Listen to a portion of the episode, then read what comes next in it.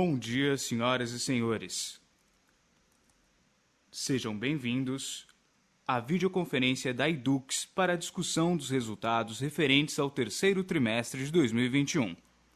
Esta videoconferência está sendo gravada e o replay poderá ser acessado no site da companhia www.edux.com.br. A apresentação também estará disponível para download. Informamos que todos os participantes estarão apenas assistindo a videoconferência durante a apresentação e, em seguida, iniciaremos a sessão de perguntas e respostas, quando mais instruções serão fornecidas. Antes de prosseguir, gostaríamos de esclarecer que eventuais declarações que possam ser feitas durante essa videoconferência são relativas a perspectivas de negócios da companhia, projeções, metas operacionais e financeiras que constituem-se em crenças e premissas da diretoria da Edux e informações atualmente disponíveis para a companhia. Essas declarações podem envolver riscos e incertezas, tendo em vista que dizem respeito a eventos futuros e, portanto, dependem de circunstâncias que podem ou não ocorrer.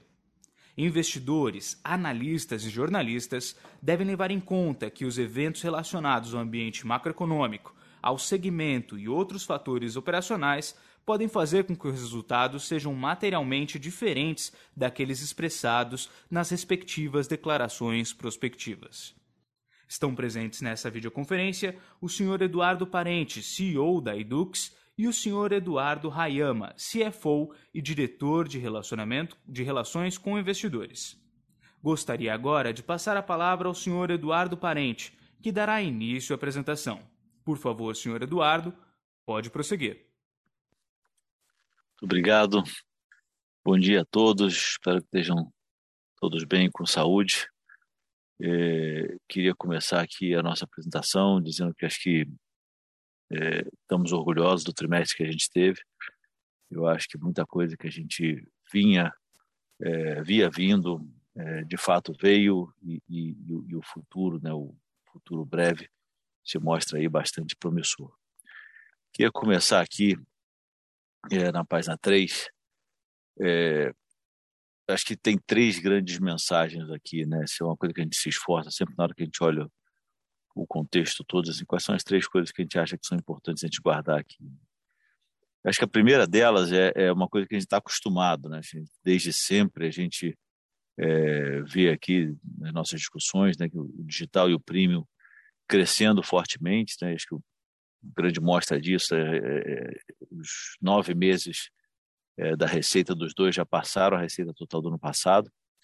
E conforme a gente tinha antecipado para vocês, né, chegou aqui, a, os dois juntos chegaram a 50% da nossa receita líquida. Né? Então, isso aqui é quase que é aquele crescimento que está todo mundo acostumado, só para dizer para vocês que continua acontecendo, continua vindo forte, continua ajudando muito o nosso negócio, continua muito, ajudando muito a transformar a cara do nosso negócio. O segundo grande ponto, acho que isso aqui sim é uma novidade que vale um, um reforço forte aqui, são os sinais claros da retomada do presencial. Né? A gente já vinha, é, a gente veio desde o fim do FIES lá com o preço caindo, a gente veio com três semestres de estabilidade no preço, é, e agora a gente teve um aumento relevante no preço do presencial, que não veio sozinho, né? ele veio um aumento relevante, com uma renovação maior, uma margem EBITDA retomando o patamar do ano passado, um aumento de captação versus o ano passado, é, um, um, humor muito positivo na hora que a maior parte dos alunos já voltaram para dentro do campus, é, e na hora que a gente, isso desde o começo do ano, a gente dando aula presencial, e agora com mais da metade dos alunos no campus, e uma evolução bastante positiva nas intenções de matrícula para o semestre que vem. Ah, então esse é o segundo grande ponto, né? O primeiro, digital e o premium seguindo crescendo fortemente, o segundo, um sinal claro de retomada presencial. O terceiro é quase uma não novidade, porque acho que a gente é claramente reconhecido por vocês como muito disciplinados na nossa é, alocação de capital, mas acho que nesse momento de volatilidade de juros isso se torna mais importante ainda, né? porque permite a gente continuar senhor do nosso destino, permite a gente tomar as melhores decisões, as melhores manter as alternativas todas que a gente tinha abertas iguais às que elas estavam antes. Tá? Então, são três é, sinais, três pontos muito importantes que eu gostaria de passar com vocês, em muitos números, em muito detalhe, com muita transparência, nas próximas páginas aqui. Estou passando para a página 4, então. É, isso aqui é uma, é uma, uma referência às estimativas que a gente indicou no trimestre passado é, sobre captação, sobre ticket médio. É, eu vou começar aqui em cima nessa tabela, à esquerda. O que, que a gente tem aqui? Né? A gente botou a evolução de 19 também, porque 20 foi um ano muito atípico. Né? Então, enquanto a gente enxerga aqui no presencial um crescimento de 12%, né? a gente olha 20, a gente teve uma queda relativamente pequena versus o mundo pré-pandemia. Né? Então, não só a gente tem um crescimento de 12%, que ele é muito relevante no presencial, como ele está vindo em cima de uma base é, que, que, teve um sucesso relativo né, dentro do, do mundo ruim que tinha há, um ano atrás, né, um mundo muito difícil.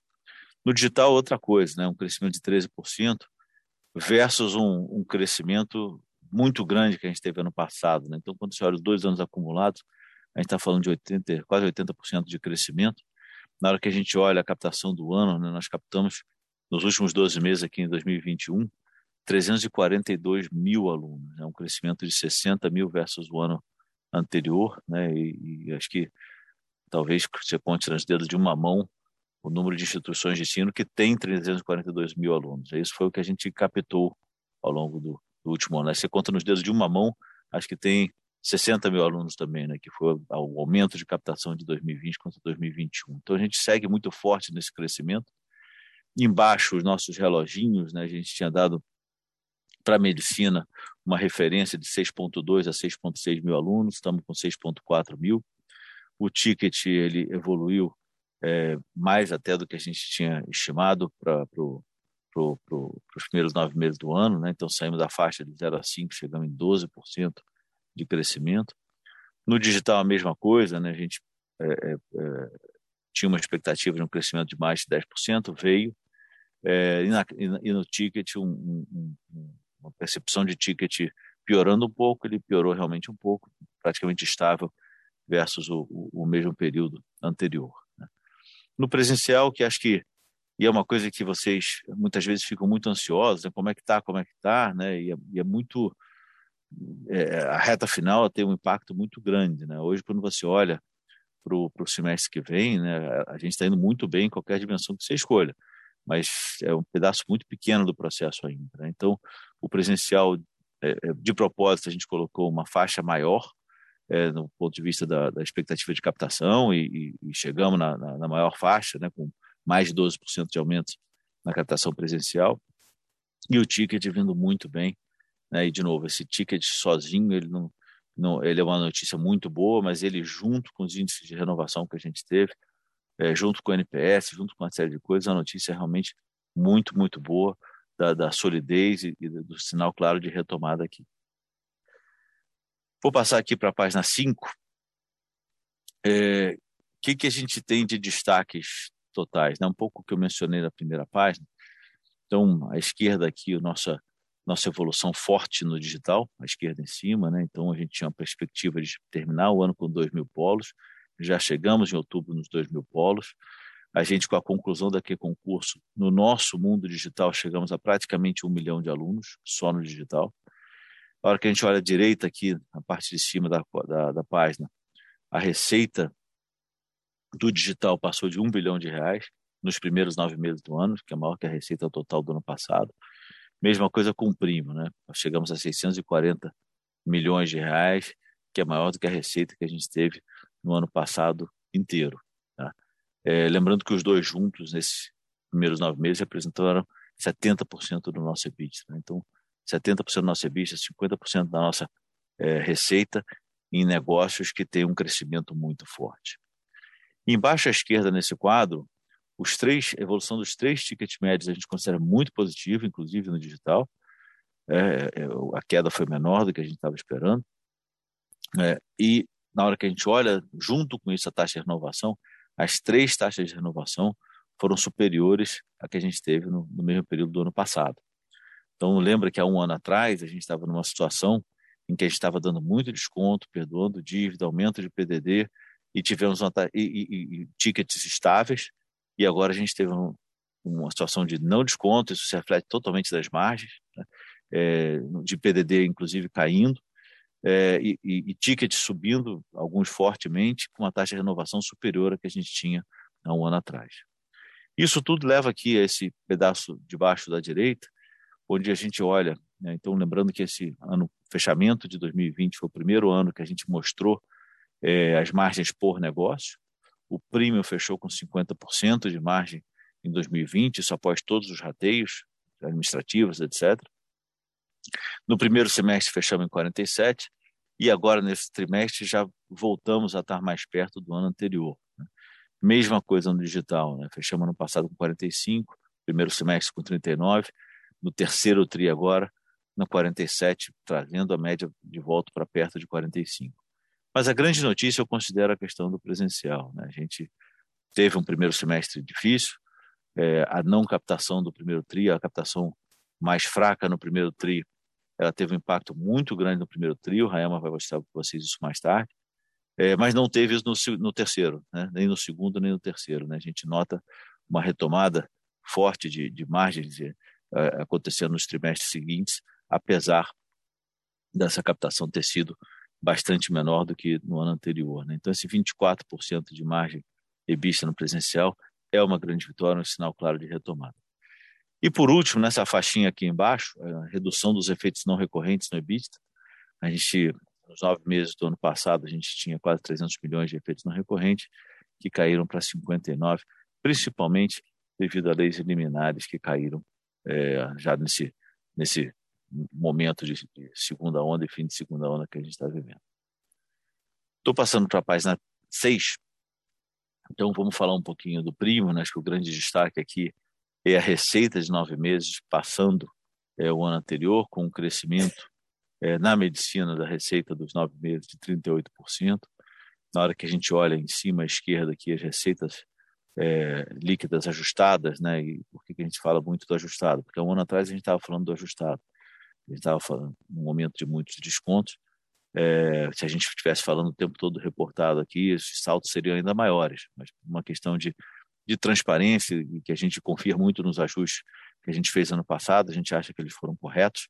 A gente prefere manter é, a mesma métrica, a mesma discussão é, em cima da evolução dos resultados. Né? Então, é, o que a gente mostra nesse verde aqui é uma evolução muito forte na, na, no número de alunos é, da medicina, né, tanto na receita em cima como na base embaixo, né, números na casa de 30% sempre. É, e em cima o cinzinha, né, é o IBMEC, que vem, é, veio entrar na unidade premium trazendo muito valor é, e com uma, uma, uma, uma, representatividade bastante importante aqui e, e, praticamente não impactado pela pandemia, como vocês podem ver. À direita em cima, né, a gente tem, mesmo que eu já mencionei anteriormente, né, a, a, o terceiro TRI com 48% de margem, chegando perto dos 50% do ano passado, mas acho que muito mais importante que isso é a gente só divulgou ano passado o EBITDA por unidade de negócio fechado. Então, na unidade prima, nós fechamos em 310 milhões de reais de EBITDA no ano passado. Nos primeiros nove meses do ano, a unidade prima já entregou 304 milhões de reais de EBITDA. Tá? Embaixo aqui, no colorido, né, o verde é o Idomed, a nossa medicina, chegando nos 6,4 mil alunos, como eu mencionei o ticket médio subindo 12%, o ticket médio ajustado subindo 6%. Do lado do IBMEC, quase 5 mil alunos aí, com um ticket médio estável em 2,7 mil reais. Taxa de renovação de 96%, uma alta de mais de um ponto percentual versus o mesmo período do ano passado, é, com expectativa aqui de até 450 novas vagas aí nesse processo de aprovação e o crescimento do ticket médio superando a expectativa que a gente tinha. Mudando aqui para o ensino digital, na página 7, o que, que nós temos? Um milhão de alunos chegando, é, graças à integração aqui daqui a concurso, e um bilhão de receita, é, superando toda a receita do ano passado. A gente tem nesse verde mais escuro embaixo aqui a evolução da graduação, é, do, do EAD, da graduação tradicional, então segue num crescimento muito forte. Né? Se você considerar em termos percentuais é um pouco menor, mas em termos absolutos é maior do que, ele, do que a gente vinha é, nos anos anteriores, né? então é uma evolução muito, muito importante aqui, de 377 para 608 para 826. À direita aqui no quadro, mesmo fenômeno, né? então o EBITDA total do ano passado 440 milhões de reais, a gente chegando em 420 nos primeiros nove meses, mostrando aqui muita solidez no crescimento, não só no negócio. Embaixo à esquerda, né, a base de alunos crescendo, e aí esse salto no azul, que é a, a base daqui a concurso entrando, dos alunos, dos assinantes, né, os que pagam o que é concurso, não todos os usuários, somente os que pagam, chegando praticamente a um milhão de alunos. Número de polos, vocês conhecem a trajetória de crescimento, a gente está é, chegando quase a três vezes o que a gente tinha no terceiro trimestre de 2019, o que faz com que a base seja muito jovem ainda, então tem muita maturação para vir aqui. À direita, em si, embaixo, na direita, a gente tem a, a renovação subindo versus o ano anterior, e uma coisa de, de muito orgulho aqui, a melhoria no NPS segue muito forte, é um resultado muito bom, tanto aqui quanto no presencial, uma, uma influência grande da nossa transformação digital, da nossa revolução com o, método Aura, a forma que a gente tem de ensinar, é, e aí usando tecnologia para levar ensino de qualidade é, antes restrito à elite para a massa. Tá? O ticket, como eu falei, muito em linha, o resto eu já mencionei e continuamos aqui com a expectativa de 2022 chegar a 2.500 polos. Fazendo um breve parênteses aqui na Q Concurso, a gente segue crescendo fortemente. Eu acho que a gente acertou muito nessa aquisição, é, não só pelo negócio em si, é, esse crescimento 25% ano contra ano mostra isso, né? A gente tem, é, a gente não divulga os resultados detalhados aqui, mas é uma geração de caixa forte, é um, um crescimento de receita forte. É, a direita aqui, motivo de muito orgulho nosso, a gente está numa lista que tem Mercado Livre, Americanas, Magalu, Amazon, etc. Né? Então, só a única empresa de educação que, que configura na lista dos 10 maiores e-commerce do Brasil é a que concurso, né, o primeiro lugar em educação. É, mas acho que mais que isso, né, uma coisa que cada vez mais vocês vão ver, eu acho que a gente trouxe para a nossa família aqui um grupo de pessoas fantástico que tem uma cabeça de inclusão no ensino, tem uma cabeça de expandir é, é, para pessoas que têm mais dificuldades de, de acesso à educação é, e tem uma cabeça absolutamente digital, com a cabeça é, no, no, no, no, mundo em que o engajamento é um forte redutor de CAC, mas também é uma, uma, uma, uma amostra da qualidade, é uma amostra é, é, do relacionamento que você tem. E acho que isso estamos todos nós aprendendo muito com eles. Está sendo uma experiência muito boa para o grupo como um todo. Não é somente uma questão financeira dentro do que é concurso. Estou passando para a página 9, falando sobre o presencial. E aí é, é interessante que quando você olha o conjunto dos números versus o crescimento que eu acabei de mostrar no, no premium e no, e no digital, são números que não, não, não apresentam crescimento. Né? Por outro lado, acho que as melhores notícias da apresentação todas estão aqui. Na hora que a gente olha é, uma receita que cai 6% versus o terceiro trimestre de 19, é, o, o 13 versus os nove, primeiros nove meses de 19, um EBITDA que tem uma, uma um, ainda não está igual aos outros, né, batendo 2020, mas a gente tem aqui uma, uma, uma clareza né, nessa retomada, né, um primeiro trimestre, como falei, de captação é, ruim, captação fraca versus o anterior, é, afetando menos os trimestres seguintes. Né? Então você nota que à esquerda, aqui na hora que a gente fala de receita, né, trimestre contra trimestre, a queda é menor, na hora que a gente olha os nove meses, tivemos um impacto no primeiro trimestre forte dessa não captação. A base de alunos, então, versus o terceiro trimestre de 2019, ela anda de lado, sobe um pouquinho, é óbvio que isso aqui é, é, não é laranja com laranja, né? a gente tem uma aquisição no meio desse processo aqui. Então, quando você olha laranja com laranja, é uma queda versus 2019, mas não é uma queda acentuada. Mas muito importante, nesse meio aqui, é o ticket médio de graduação, a gente olha, muitas pessoas perguntavam isso para a gente, quando acabaram os descontos obrigatórios, será que vocês vão conseguir manter os alunos? Os descontos obrigatórios acabaram, a gente não só conseguiu retomar os preços originais, como ainda ir além deles é, é, em termos de, de, de, aumento. Tivemos aumentos na maior parte dos cursos no presencial acima da inflação, para repor o que a gente teve de perda em anos anteriores, e uma taxa de renovação de 83%, que é quase um ponto percentual versus o que a gente tinha no ano anterior, ressaltando. Né? Aqui, então, no presencial, no ano anterior, tinha o programa Estácio com você, é, trabalhando desconto, entendendo quem tinha perdido o que na pandemia, é, perdoando dívida, perdoando bolsa, e não é a situação que a gente tem hoje. Tá? É, a, a, nossa gestão da, dos cursos durante a pandemia no presencial é benchmark, as pessoas usam isso como referência, inclusive os alunos falam isso para a gente, alunos de instituição bastante mais caras que a gente, inclusive, mas a retomada tem sido também muito elogiada e está funcionando muito bem. A gente retomou com 15% dos alunos em fevereiro, eu mesmo voltei a dar aula em fevereiro presencialmente. É, é agora, no segundo semestre, a gente já está com mais da metade dos alunos de volta em sala de aula, com um clima muito positivo, a partir de semana que vem, entrando no período de provas e, e já escolhendo as matérias para o semestre que vem, um clima muito, muito positivo. Tá? É, o NPS, então, reflete isso, né, subindo 19 pontos percentuais ano contra ano. Cursos de saúde aumentando a representatividade.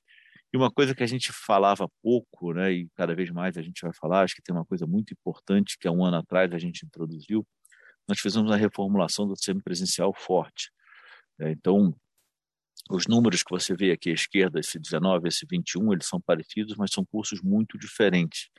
A gente tinha um, um semipresencial é, gerenciado pelo EAD, uma coisa que tinha é, é, quase que, entre aspas, de, favor, o aluno estava ali dentro do campus, e a gente inverteu essa lógica no passado para passar a ser gerenciado pelo presencial, com o coordenador de curso, com uma experiência muito mais rica.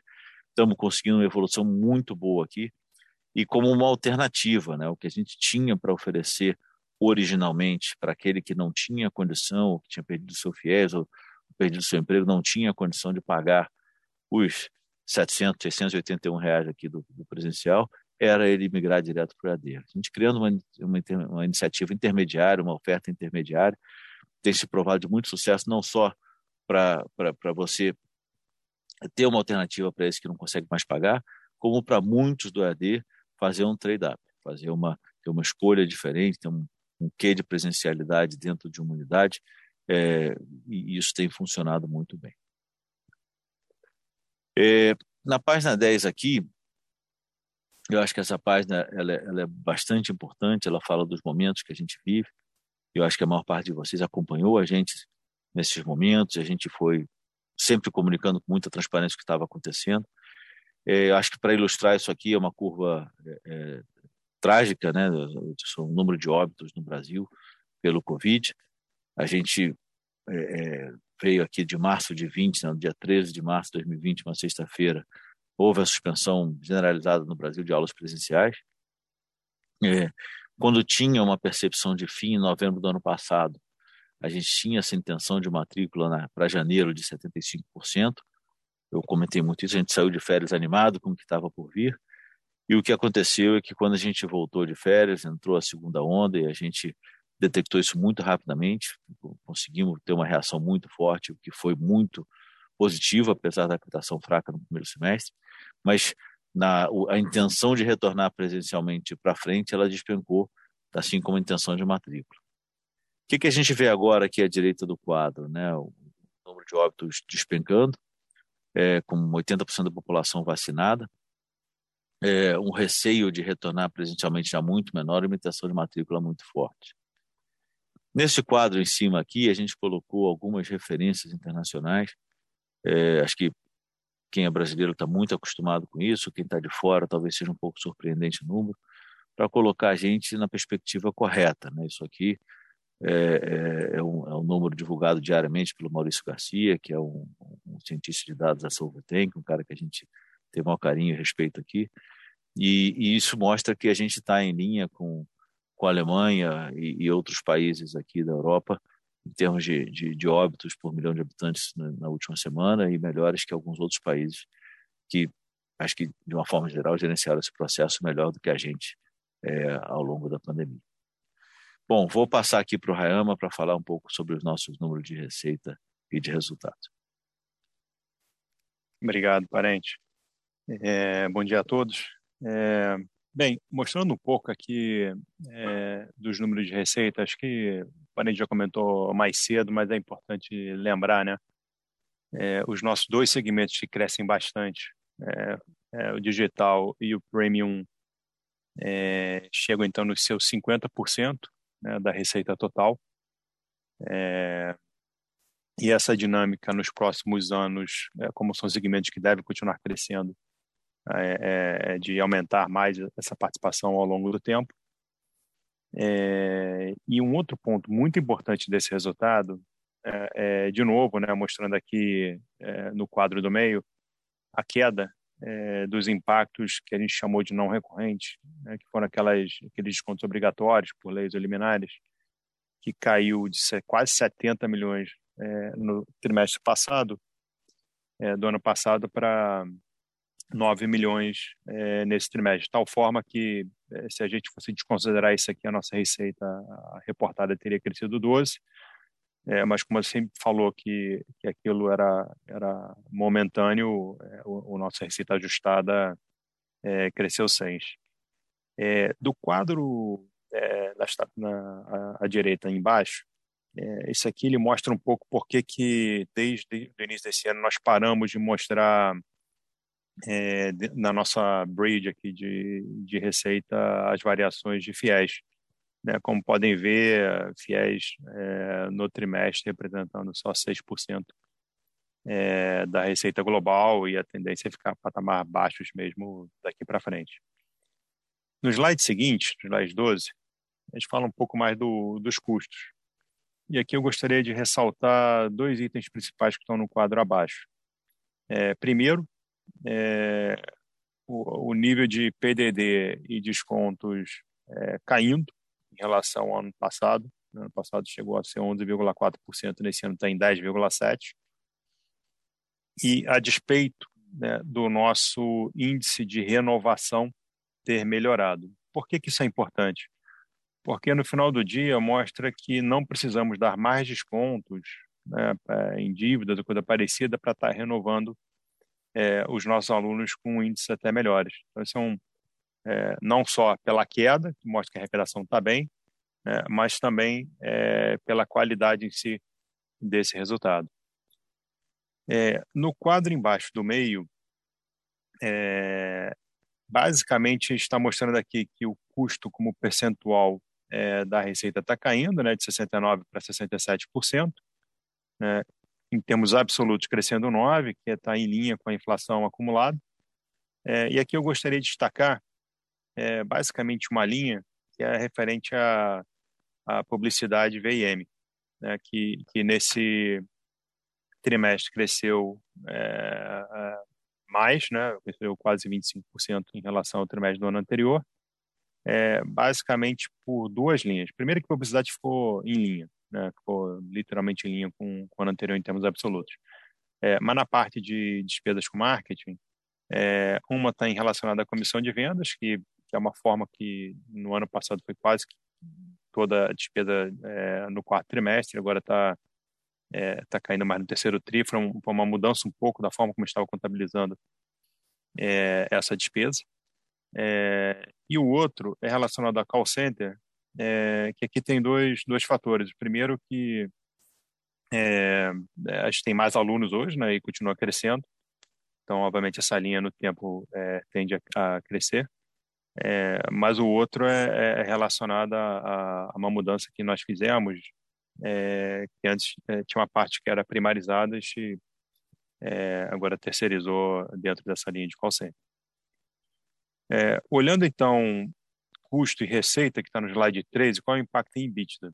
É, o nosso EBITDA, nesse trimestre, então, ajustado, consolidado, ficou em linha, mas com uma qualidade melhor. Né? O nosso é, nível de não recorrente, que foi quase 70 milhões no ano anterior, é, nesse trimestre caiu para 35.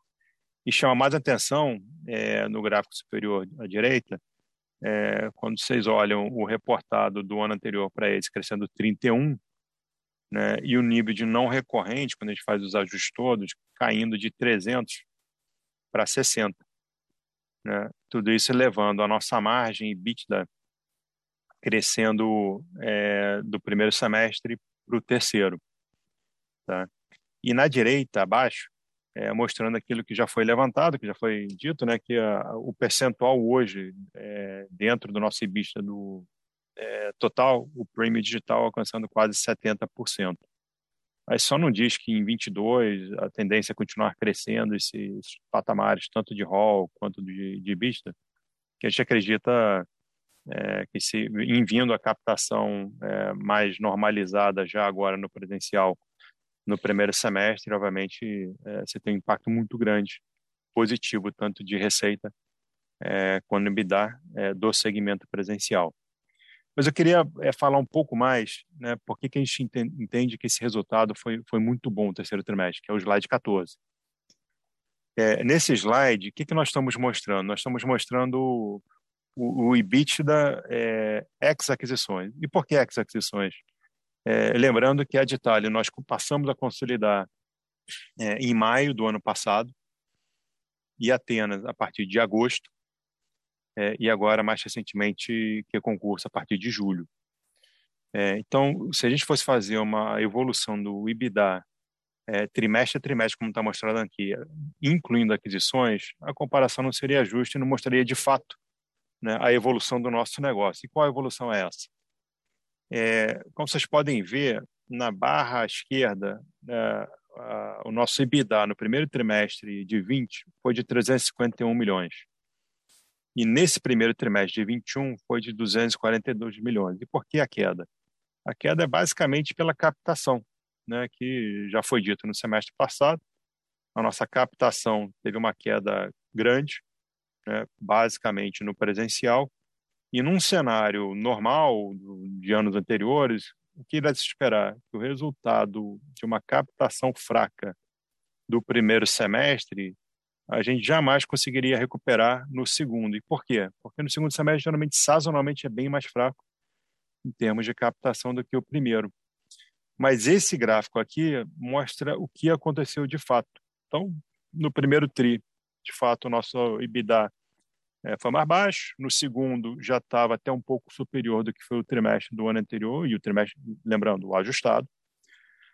É, e no terceiro, nós ficamos é, em números reportados acima, 7%, né, e no ajustados em linha. E por que, que esse número é importante?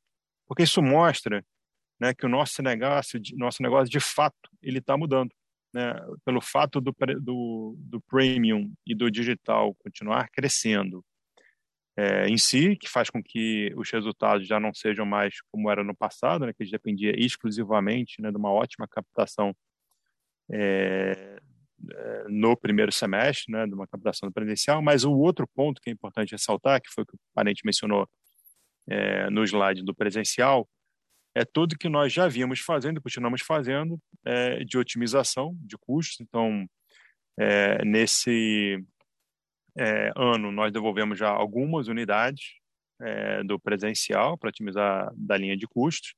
Importante mencionar que essas devoluções foram mais de otimização de camping, né, aglutinando é, camp de tal forma que a hall em si não sofreu, é mais é, na linha de custo de fato.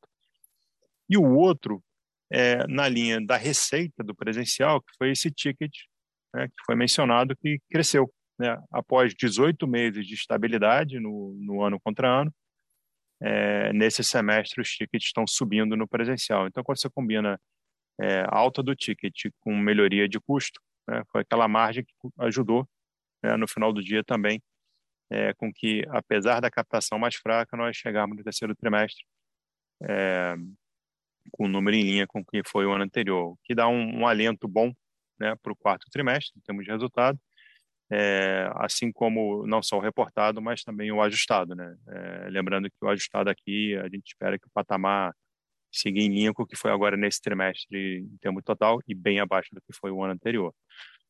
É, passando para o slide seguinte, né, agora entrando um pouco mais no lucro.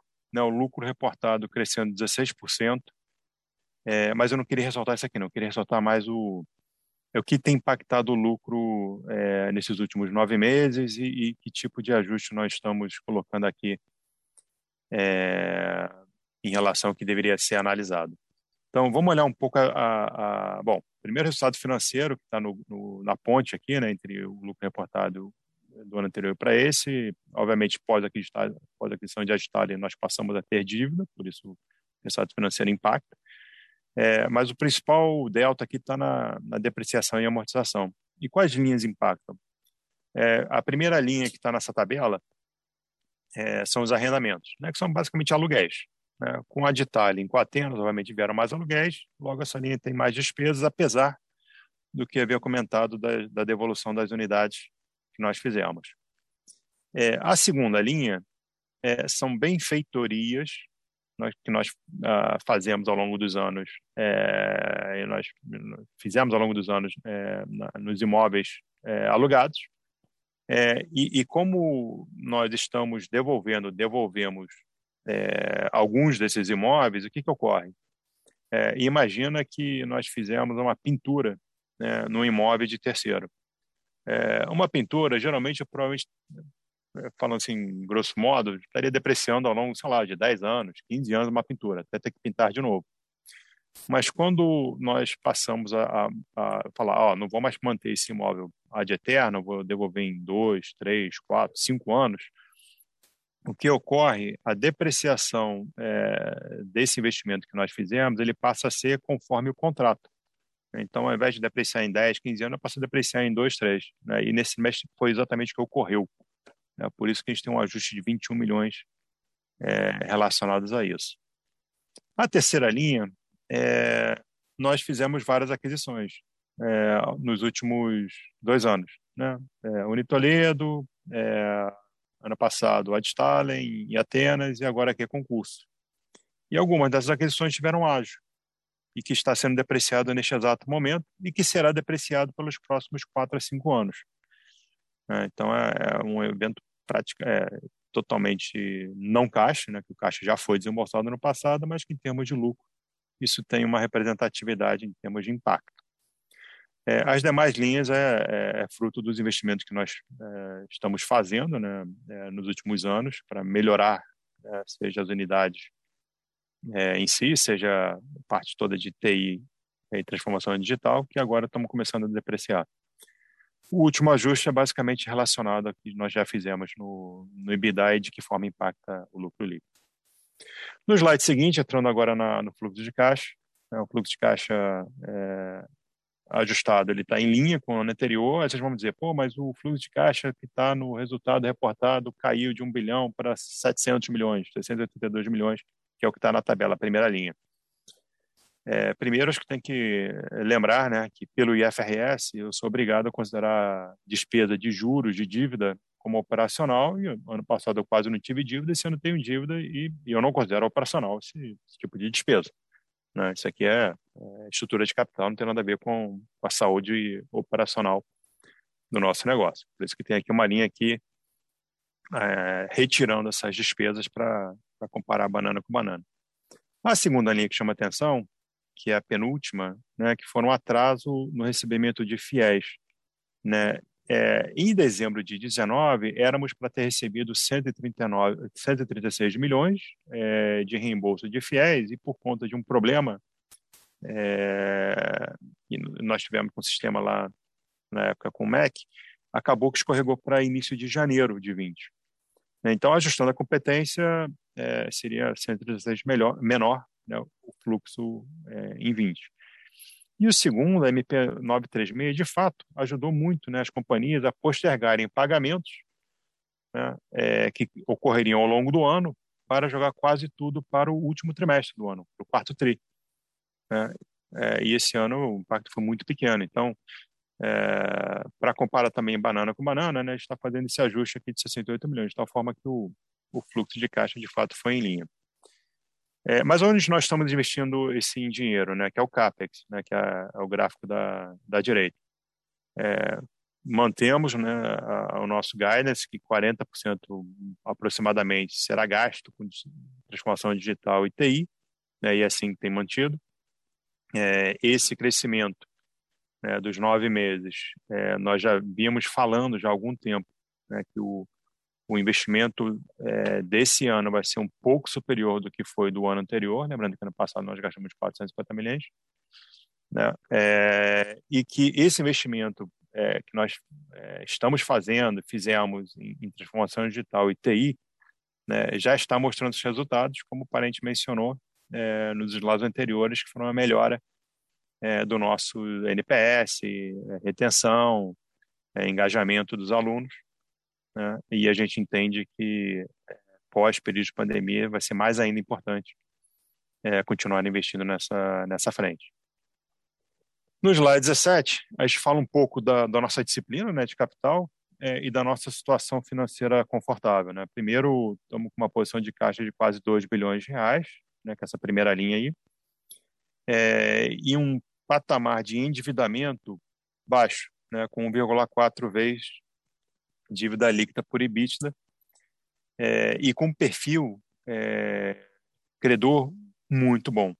É, é, o nosso, a nossa dívida é basicamente com bancos de primeira linha, o que nos dá um conforto para navegar qualquer cenário adverso que, que possa ocorrer no futuro. É, mas mais do que falar da nossa situação atual, é falar um pouco de onde nós alocamos o capital no passado, né?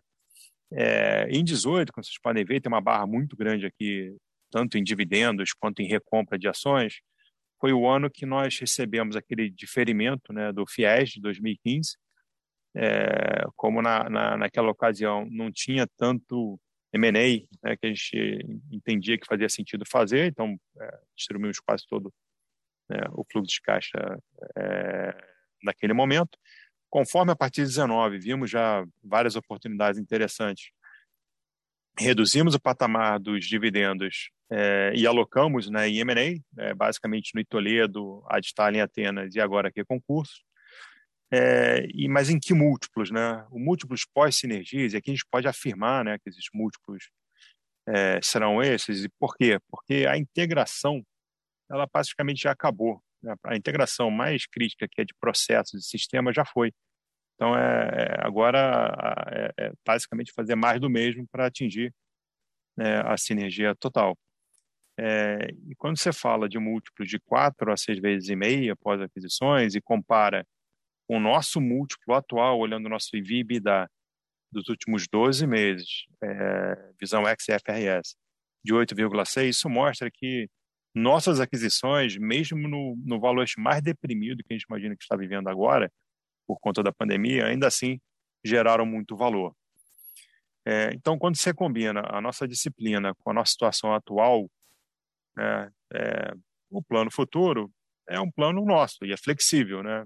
A gente pode estar desde amortizando essa dívida no tempo, essa dívida bruta, é, podemos estar pagando mais dividendos ou não, é, podemos eventualmente querer fazer um programa de recompra é, de ações, como fizemos em 18, ou em vendo operações de M&A interessantes, está alocando, né? Porque a gente tem essa flexibilidade atual a despeito né, dessa oscilação que nós é, vivemos agora no, em juros. Então, é, estamos numa situação muito confortável é, para qualquer cenário.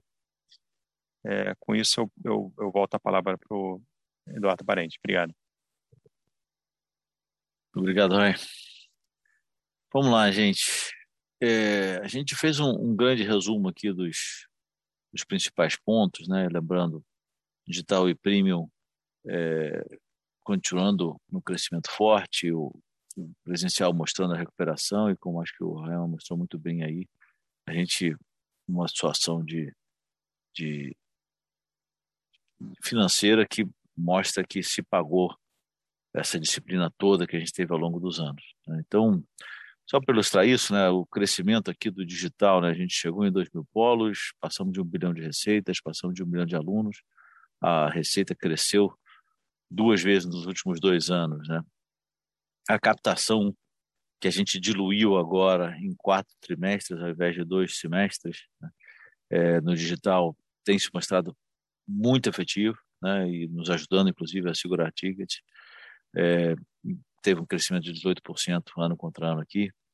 O Primo um crescimento muito forte, com a receita de 640 milhões, superando o ano passado. A gente passou, chegou a 6,4 mil alunos, também com a, praticamente dobramos a receita nos últimos dois anos na medicina. E esses dois negócios já são aqui metade da receita é, e 70% do EBITDA, né, o que dá muito mais a cara de um negócio consolidado com em crescimento, é, com um crescimento forte. E como o Rayama falou, né, com um, a hora que vocês estão enxergando o nosso ano com a captação que reconhecidamente por nós, pelo mercado, foi muito ruim, né? é, a gente tem um potencial de upside no, no primeiro semestre. Né? Temos um potencial de upside muito, muito interessante para o primeiro semestre do ano que vem, na hora que você recupera aquele vazio deixado pela captação e esses dois negócios continuam crescendo. Os investimentos em transformação digital e TI avançando muito, melhorando substancialmente o NPS, engajamento do aluno, tanto o NPS do digital como do presencial. Lembrando que o presencial, né, só um pouco mais da metade dos alunos estão de volta à sala de aula, então mesmo assim os dois NPS crescendo muito forte, que é ótimo. É, a gente segue otimizando Camp, né, e aí lembrando né, que a gente fez os nossos greenfields, mas foram poucos. Então a gente, as nossas otimizações aqui, né, a gente tem quase 3 mil alunos por, por campo, né, as nossas otimizações aqui, elas são na margem, não tem grandes transformações, mas tem trazido resultado muito forte. Né, então, tanto o lado do crescimento do ticket, a margem do presencial de 10%, a mais do presencial voltando para 24%, é outro sinal muito positivo. E essa captação de 12% versus 20,2%, que foi melhor do mercado, mostrando essa volta aqui. Né? Na hora que a gente vê o EBITDA do, do terceiro TRI, é, que é estável versus o ano anterior, apesar dessa captação do primeiro trimestre ruim também, é uma coisa, uma notícia muito boa, com 80% de, recada, de, de redução nos efeitos não recorrentes. É, eu acho que a gente vê pela primeira vez PDD e descontos caindo, né, pelo menos nos últimos três anos. Era um número que vinha subindo. A gente sempre falou para vocês vai chegar nos low single digits e, e, chegou. E agora a gente tem uma queda versus o mesmo período do ano passado. E como o Rai mostrou aqui anteriormente, né, essa esse 1,4 de dívida líquida EBITDA gerando caixa, tendo caixa é, é, e, e, tendo feito negócios bons, que, que o pior dessa, dessa, dessa integração toda já passou, deixa a gente numa posição bastante confortável em termos de opções. Vou passar aqui então para a última página, que é a página 19. É, na hora que a gente olha premium digital, perspectiva para frente, né? no premium digital, é, vamos passar de 50% da ROA ano que vem. É, provavelmente a, a, nossa expectativa é que não seja 70% do EBITDA, que a gente tem uma expectativa de uma evolução no EBITDA do presencial. Então, é, o crescimento daria uma participação maior no ano que vem. É, em termos de aluno de medicina, de 7.1 a 7.500, 2.500 polos no ano que vem.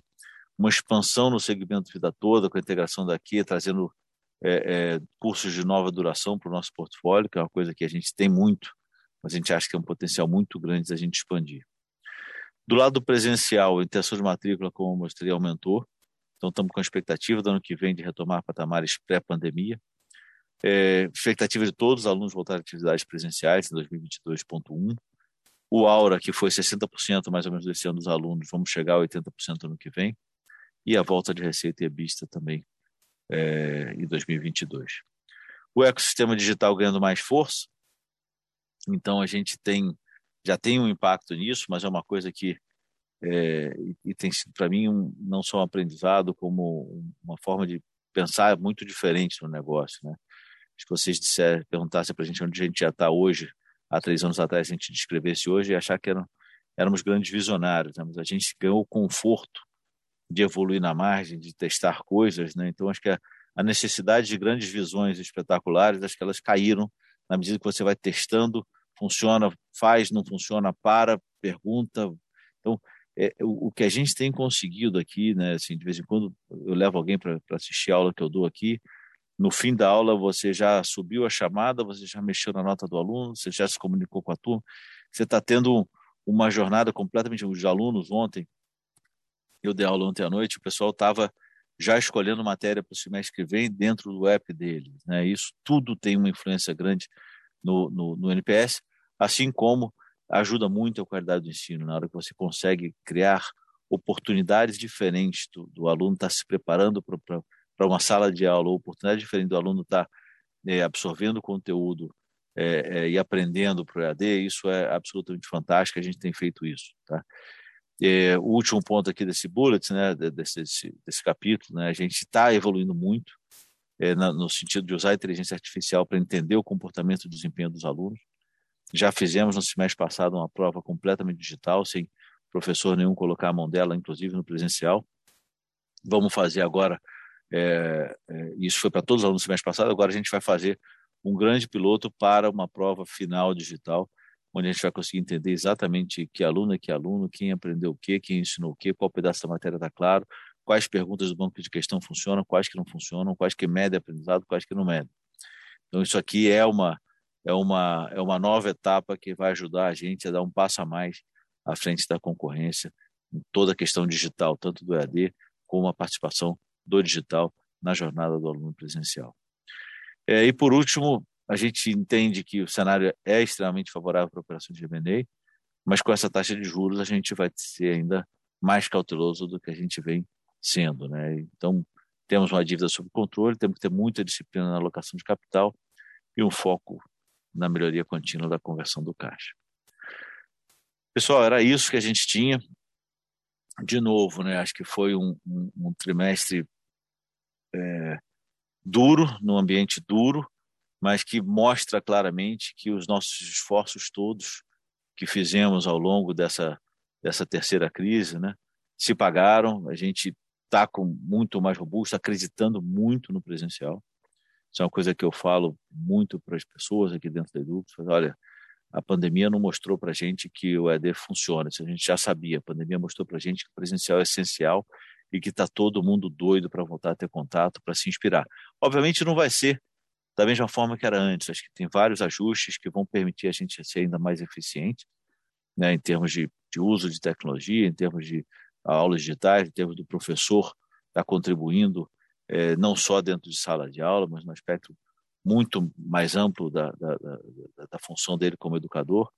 É, a, o próprio conteúdo digital dentro do presencial melhorou enorme de qualidade, melhorou muito é, a, a, aceitação né, e, a, e, a, satisfação que os alunos têm com esse pedaço da jornada deles, que acho que o INPS reflete isso muito claramente. Então, de novo, resultado de trabalho duro, não é simples, mas estamos convictos de que fizemos, passamos bem por essa crise, fizemos o correto, cuidamos bem do dinheiro de vocês, daqueles que apostaram na gente, a gente agradece muito a confiança e, e é isso, gente. Queria agradecer de novo a atenção e a confiança e passar aqui para as nossas perguntas. Muito obrigado, Eduardo. Iniciaremos agora a sessão de perguntas e respostas para investidores e analistas. Caso deseje fazer alguma pergunta, por favor, pressione o botão Raise Hand ou levantar a mão. Se a sua pergunta for respondida, você pode sair da fila pressionando o mesmo botão. Guarde um instante enquanto coletamos as perguntas.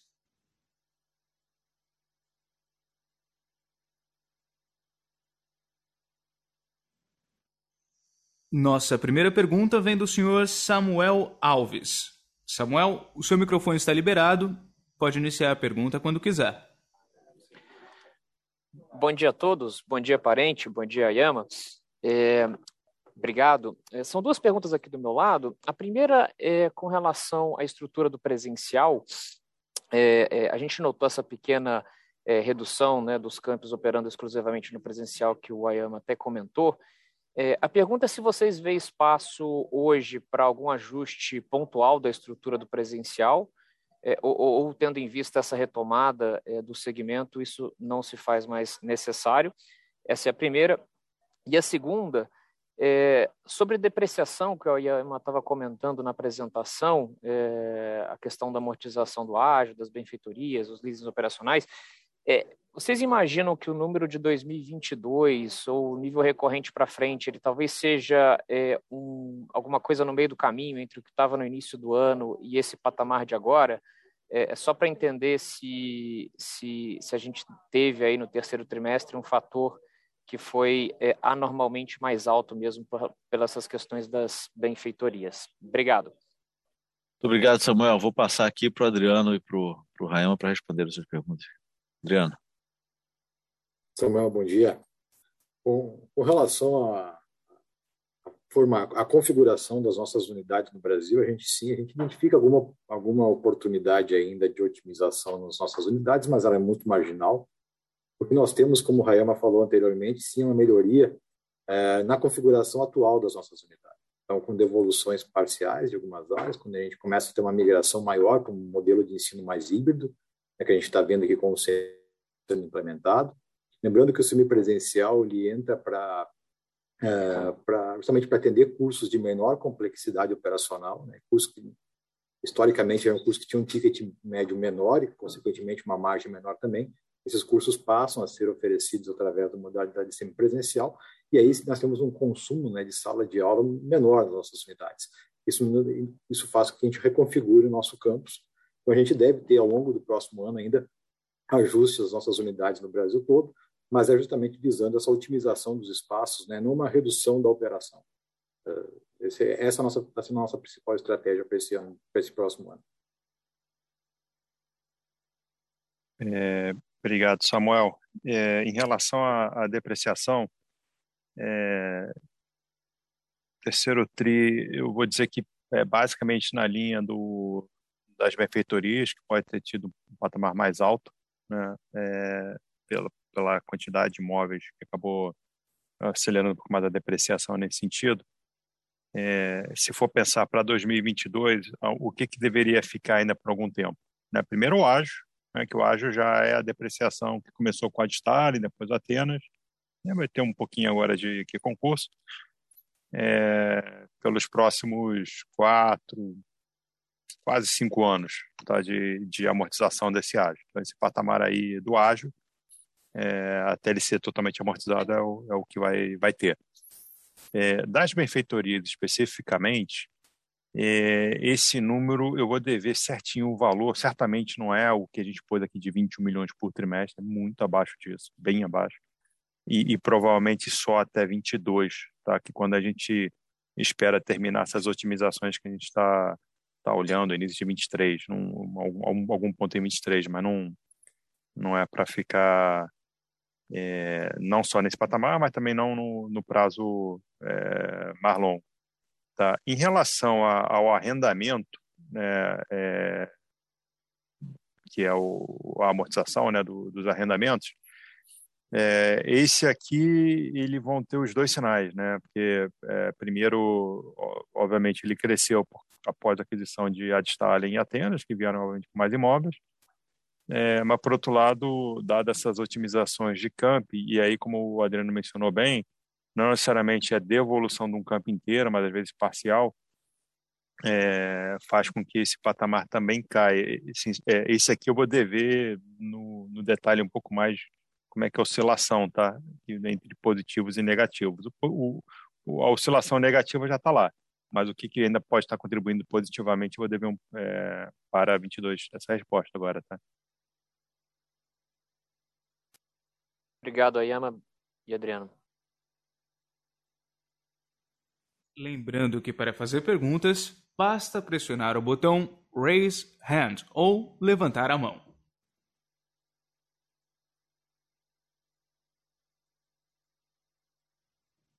Nossa próxima pergunta vem de Marcelo Santos. Senhor Marcelo, quando quiser, pode liberar o seu microfone para perguntar. É, bom dia a todos, obrigado por pegar minhas perguntas, são duas. É, a primeira é sobre o semipresencial. É, é, é um segmento que está ganhando relevância, mas ele ainda é o menor, né, se comparar com o EAD tradicional e o presencial tradicional. Vocês acham que isso vai crescer uh, bastante? Qual a dimensão que isso deve ter? Vocês imaginam que o potencial maior é de upselling do, do EAD ou de downselling do, uh, do presencial tradicional? E a segunda pergunta é qual que é o impacto eh, em margem quando você tem uma migração uh, para o semipresencial? Obrigado.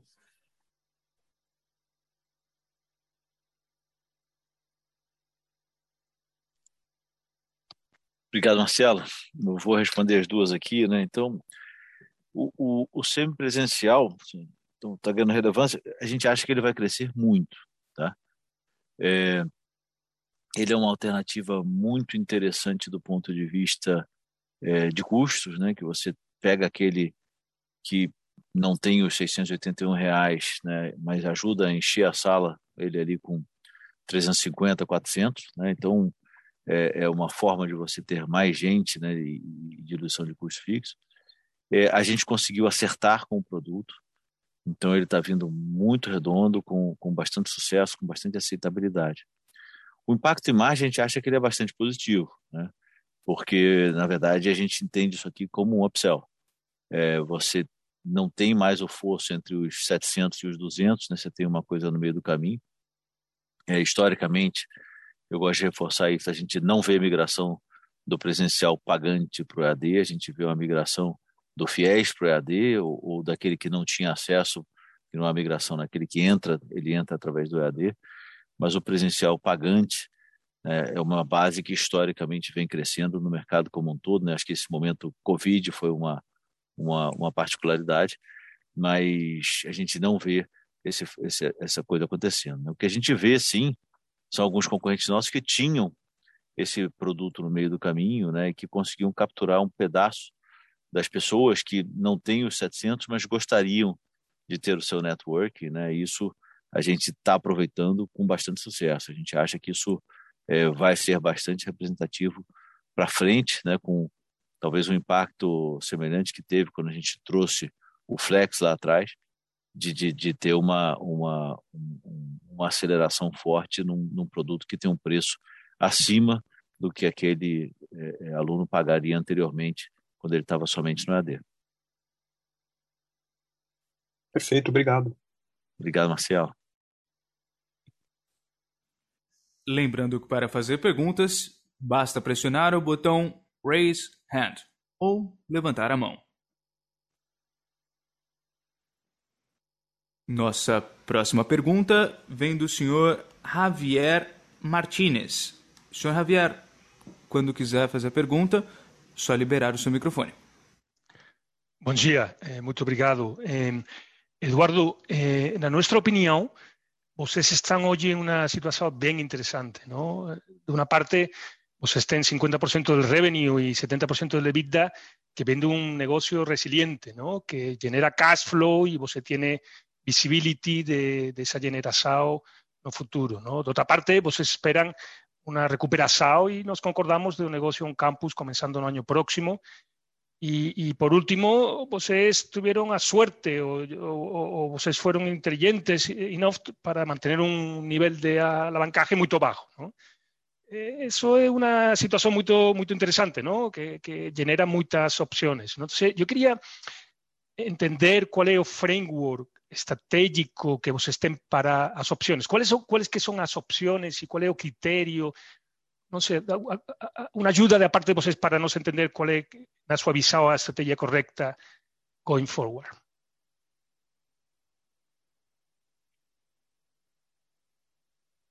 Muito obrigado, Javier.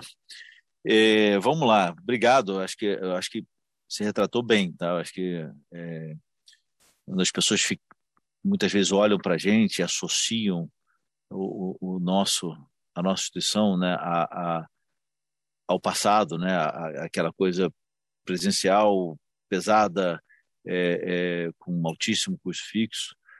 É, eu acho que isso de um tempo para cá já tem muita gente enxergando bastante diferente né? E acho que a sua avaliação tem um pedaço que é presencial sim mas que não é aquela coisa pesada né? a gente fez erros é, no passado, mas foram erros pequenos, né, o, financiamento próprio, é, ou, ou, a abertura de, de, de, novos campi, né, isso tudo a gente fez, mas rapidamente entendemos e, e, e, e saímos dessa, dessa, de, desse caminho. Né, isso gerou hoje né, uma estrutura do presencial muito robusta, e acho que o, o, o grande ponto é esse, né, a gente no primeiro trimestre tomou uma pancada forte da não captação, tomamos um susto, né? Porque na hora que você a gente tinha sempre na cabeça né, que uma captação ruim afetaria quatro anos, né? Então, porque aquela turma não vinha, não então o contrário deveria ser verdade também, né? A captação ruim não deveria afetar tanto dentro de um ano e afetou.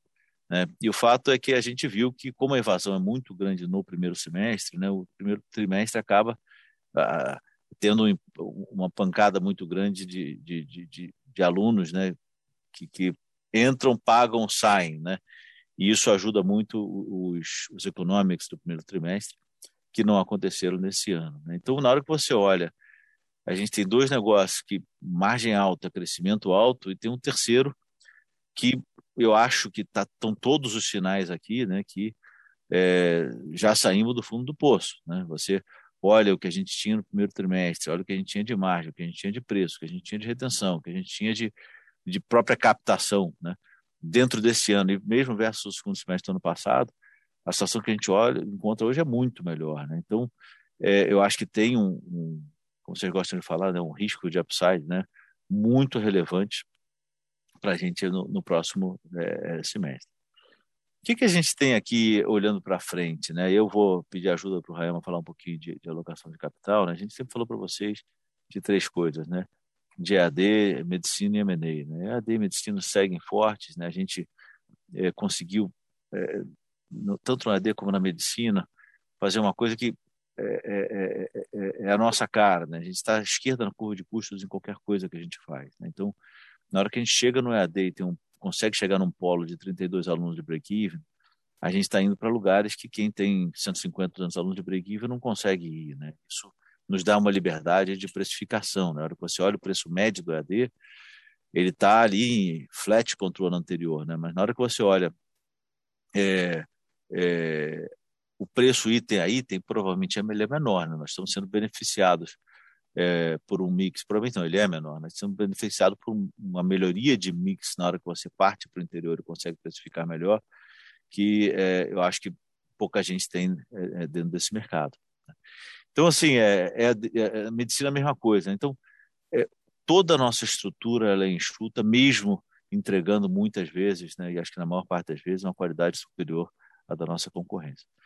O M&A aqui muda um pouquinho a cabeça. Né? Eu acho que nós somos disciplinados, por isso tivemos frustrações de negócios que a gente gostaria de ter levado, não levou.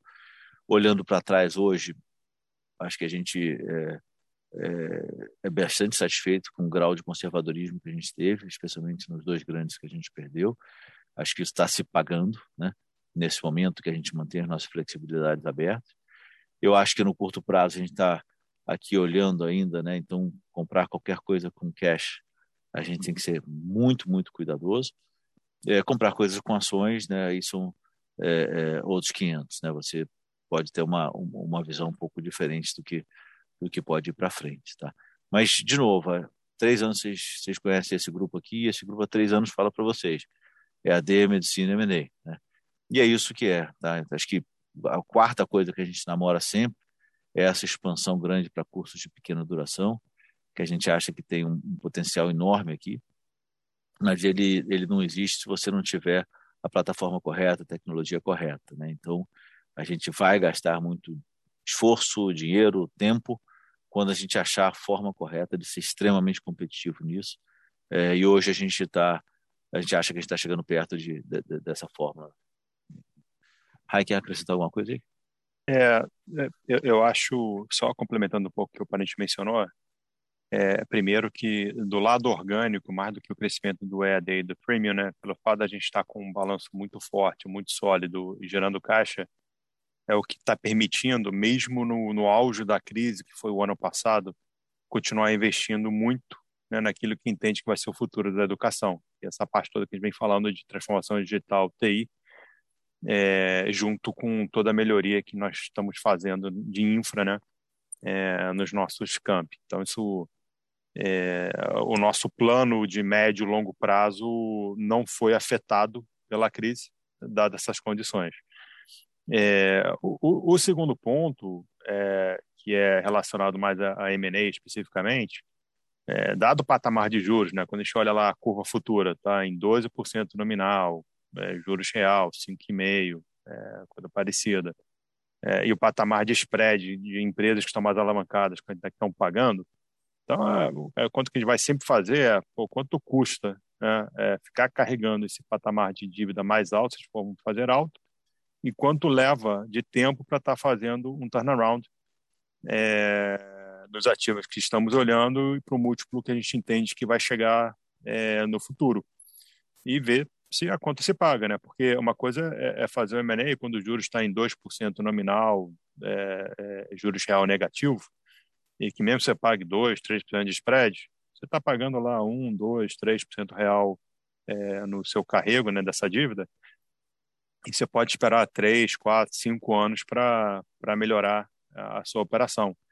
quando você começa a carregar 20% ao ano nominal, lá, 15%, 12% real é, de dívida, é, você não pode esperar 3, 5 anos para apresentar resultado, né? Porque senão todo o seu econômico da aquisição é, ele se perde, né? Então, por isso que o parente mencionou que a gente está é, muito cuidadoso nisso aqui e a gente está vendo oportunidade, né? que, é o, que é o mais importante, né? Deixa eu acrescentar mais um negócio no que o Raima falou aqui. É, eu, eu, eu, eu, na hora que eu vejo aqui o, o setor, né, nos três anos que eu estou aqui, é, eu vejo muitas ideias do dia, né? Então, umas visões maravilhosas de que o futuro será assim, assado, etc. E eu, eu acho que, assim, de todas as visões maravilhosas que eu vi nesses três anos, eu acho que a da AFIA é de tirar o chapéu mesmo, né? Os caras viram uma coisa que acho que ninguém viu e, e construíram um negócio de, de muito valor ali. Né? As outras mudanças todas que houve no setor, elas foram é, é, aos poucos, Então, o que, que, são essas mudanças? Né? É o EAD crescendo muito, é os polos expandindo, é o polo barato, é o híbrido de verdade. Né? E eu acho que isso é uma coisa que é, eu acho que a gente, sem falsa modéstia, gostaria de ter um crédito. Né? Porque a gente nunca anunciou grandes visões, mas estamos o tempo todo experimentando e fazendo coisas diferentes. Né? Se você for olhar o nosso negócio hoje, o que era há três anos atrás, né? Nossa medicina, que virou uma medicina nacional, temos um SISU interno nosso, vestibular único, um, um conceito único de medicina no Brasil inteiro, que reduz muito o nosso custo operacional. Né? O polo pequeno no EAD, o Ensine que gerou, o Aura que gerou o ensino híbrido. Né? Então, tem gente que fala muitos anos de ensino híbrido e não implementou ainda. Né? E a gente está rodando com o ensino híbrido faz mais de um ano, porque a gente olhou, experimentou, por um acaso, numa aula até que eu estava dando e funcionou, e a gente aumentou o engajamento e partimos para a ferramenta digital e temos aqui no ensino, estamos o tempo todo testando coisa com o aluno e o app veio. Então, assim, vocês não viram a gente fazendo no Investor Day falando sobre transformação digital, vocês não viram a gente falando qual é o futuro híbrido, vocês viram a coisa acontecendo. Né? Então, eu acho que a gente tem uma capacidade de execução aqui, que é a marca do nosso time, que foi muito enriquecida. É, e aí, no, nos últimos anos, ano e meio, experimentando coisas diferentes, fazendo coisas diferentes, e estão funcionando. Eu acho que a gente tem um setor completamente diferente do que era três anos atrás, mas muito na tentativa e erro, né? E acho que isso, é, na hora que a gente passa a apresentação aqui, às vezes alguém fica, não, vocês não, não contam como é que vai ser a coisa. Não, a gente vai fazendo a coisa e a coisa está acontecendo. Então, muito obrigado pela sua pergunta, Javier. Muito, muito bacana você abrir. Obrigado a vocês, super claro. Parabéns. Obrigado. Lembrando que para fazer perguntas, basta pressionar o botão Raise Hand ou levantar a mão. Nossa próxima pergunta vem do senhor Maurício Cepeda. Desculpe se pronunciei seu nome errado. Senhor Maurício, quando quiser, pode começar sua pergunta. Oi, parente Rayama, Adriano. É, bom dia, obrigado pelo, pelo espaço. Deixa eu pegar o gancho do Javier e fazer algumas perguntas um pouco mais de, de tendência, de estratégia, depois eu tenho umas perguntas um, um pouco mais mundanas. Né? É, a, a, primeira, é, vocês, mais uma vez, né, vocês é, mostraram que os cursos premium, eles seguram bem né, o, o resultado, eles são bem mais estáveis. É, e eu vou insistir numa pergunta do, do trimestre anterior, se em termos estratégicos vocês pensam em é, em de fato, ou, ou talvez, né, é, ir atrás de cursos com, com mensalidades maiores, né, mensalidade de dois mil, três mil reais, e aí aumentar a oferta que vocês têm desses, desses cursos um pouco mais premium.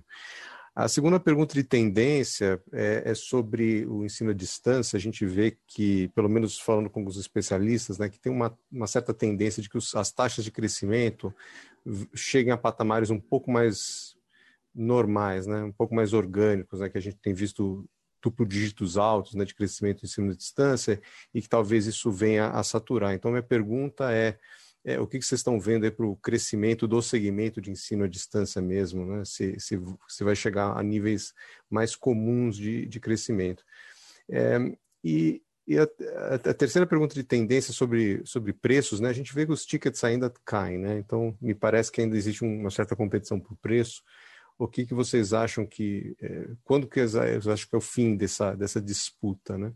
E aí eu tenho só outra pergunta, duas perguntas bem mundanas aqui. A primeira é por que a despesa de pessoal de vocês é, tem crescido, não só em termos absolutos, mas em termos é, versus a receita líquida? E a outra é, é, é as despesas de marketing. Não entendi realmente cresceu cresceu em relação à receita líquida, né? não só em relação a 2020, mas 2019 também. Vocês falam um pouco de comissionamento de vendas. É, se vocês veem que, que isso, é, se isso, se isso vai ser o normal daqui para frente para conseguir alunos, isso também tende a estabilizar. Muito obrigado. Obrigado, Cepeda. Vamos lá, cara. Eu vou pegar aqui as, as, as divertidas e deixo as de despesa para o Rayama, tá? Que a prerrogativa que eu tenho aqui do, do cargo. Então, eu anotei aqui. É, vamos lá. Tendências, estratégias, cursos premium seguram. Vamos atrás de curso com mensalidade maior? Cara, a gente vai atrás de tudo, né? É, a coisa tem que ter pé e cabeça, né? Eu não posso treinar, como o Real mostrou aí, 8,6 vezes revista e pagar um negócio de 15 que vai virar 8 no futuro. Né? Então, essa faixa de, de 4 a 6 é o que a gente busca após sinergias. Dentro do mundo presencial é, é mais fácil da gente identificar muito bem de onde vem esse valor, né? e acho que a introdução do online é forte. É, a gente tem olhado alguns cursos com mensalidade maior, sim. Esse não, acho que não nesse nível. Né? E aí é uma coisa muito doida que tem gente que chama mil reais de prêmio, né? A gente chama lá no IBMEC tem 2.700, tem 4.700, aí tem é, uma, um tipo de ticket que aí realmente você está entrando no, no, mundo que a gente chama de primo aqui.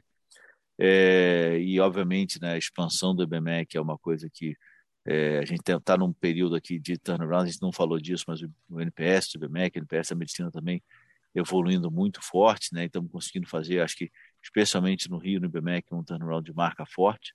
Eu acho que isso representa uma expansão importante. Cursos com mensalidade maior, eles têm, bom, se vale a pena, sim. Né? Eu acho que no momento de crise isso é muito bom, né? No momento de expansão, talvez não tanto, né? Porque a gente acredita, né, que a, a expansão do ensino superior está fortemente na classe C e D, né? Na hora que você está buscando, está disputando classe A e B, você está brigando com alguém, né, por um aluno que já está de certa forma dentro do ensino superior. Então, é, sim, acho que para o nosso portfólio seria muito interessante ter mais é, alunos dentro desse mundo primo. A expansão da medicina e a expansão do BMEC é uma forma da gente fazer isso, mas não descartamos aquisições que sejam é, é, dentro do razoável. Tá? Com relação ao EAD, e aí eu vou, vou pegar as duas juntas, né, do, do, crescimento e do preço. Né? Eu sempre falo que o preço vai cair porque ele vai cair. Né? É, isso, a nossa conta é que na hora que a gente vê vários concorrentes grandes, né, com um EBITDA ali na casa de 20%, né? Tem que tomar muito cuidado com a forma de contabilizar, né? Porque a gente considera é, o repasse do polo um custo, muita gente considera como redutor de receita, mas na hora que você olha a contabilização dos concorrentes na, na mesma forma que a gente, ela é, é, tem muita gente operando na casa de 20%, né? E 20%, é, na hora que você vai botar aluguel em cima disso, na hora que você vai botar capex em cima disso, é uma geração de caixa relativamente pequena, que se você tem ali 5, 10% de, de redução de preço, essa pessoa já começa a ficar com dificuldade de operar dentro desse mercado. Né? Então a gente acha que 10% é onde o preço vai parar mais na frente, né? a gente vem falando isso há um tempo, é, não tem acontecido. É, mas, de novo, isso vai acontecer porque a hora que eu não estiver satisfeito com o meu crescimento, é, a gente mesmo, tendo 40% de margem, a gente tem essa liberdade, a opção, a, possibilidade de fazer essa escolha e derrubar esse preço do mercado. Tá? É, taxa de crescimento, é, o que acontece? Você, você começou a ter muito mais é, volume dentro do EAD, né? Então isso vale para a Edux, isso vale para o mercado como um todo. Então, você crescer 50% quando você tinha, sei lá, 500 mil alunos é, captados no mercado como um todo, é uma coisa. Agora você tem é, é, um milhão e meio, dois milhões, você, você tem os mesmos 500 mil alunos captados, são uma taxa diferente. Tá? Eu acho que saturar ainda está muito longe. É, a gente olha, a gente vê que o, o número de alunos com ensino médio, é, que graduam no ensino médio, ainda é muito maior do que o, aluno, o número de alunos que graduam no ensino superior. Então acaba que a gente tem um estoque de pessoas, entre aspas, candidatos naturais ao EAD, né, pessoa que se formou e que dois, três, cinco, dez anos depois vai procurar sua educação, que continua crescendo. Né? Então a gente não vê por que é, esse freio no crescimento. Né? O que aconteceu muito, aí falando de estratégia e tendência, é que virou, é, e aí eu vou matar o tradutor aqui, né, uma briga de cachorro grande. Né? É, a gente tem uma situação que é, é, é, o CAC tirou os pequenos, as pessoas começam a diferenciar a qualidade de conteúdo, isso também para os pequenos é muito difícil, que, que a escala é muito difícil. Você vê muita gente que não tem o presencial com dificuldade de crescer e aí começa a ter que aí sim brigar forte por preço, né? Então, é, é, e por isso a margem é menor, né? Com uma estrutura de custo muito maior que a gente cobra mais ou menos o que a gente cobra às vezes menos, né? Então tem uma uma uma situação que é é, é, é diferente e aí acho que de novo a gente está muito bem posicionado, seja qual for o futuro, mas a gente acha que ainda está longe de ter um, uma, uma, queda de crescimento é, relevante. É óbvio que 55% igual a gente fez lá, no passado, ano retrasado, de crescimento na captação a gente não vai ver, mas é, esse número aí de dois dígitos e provavelmente começando com dois é, é, é, é o que a gente enxerga. Rai, parte divertida aí, falar de despesas, cara.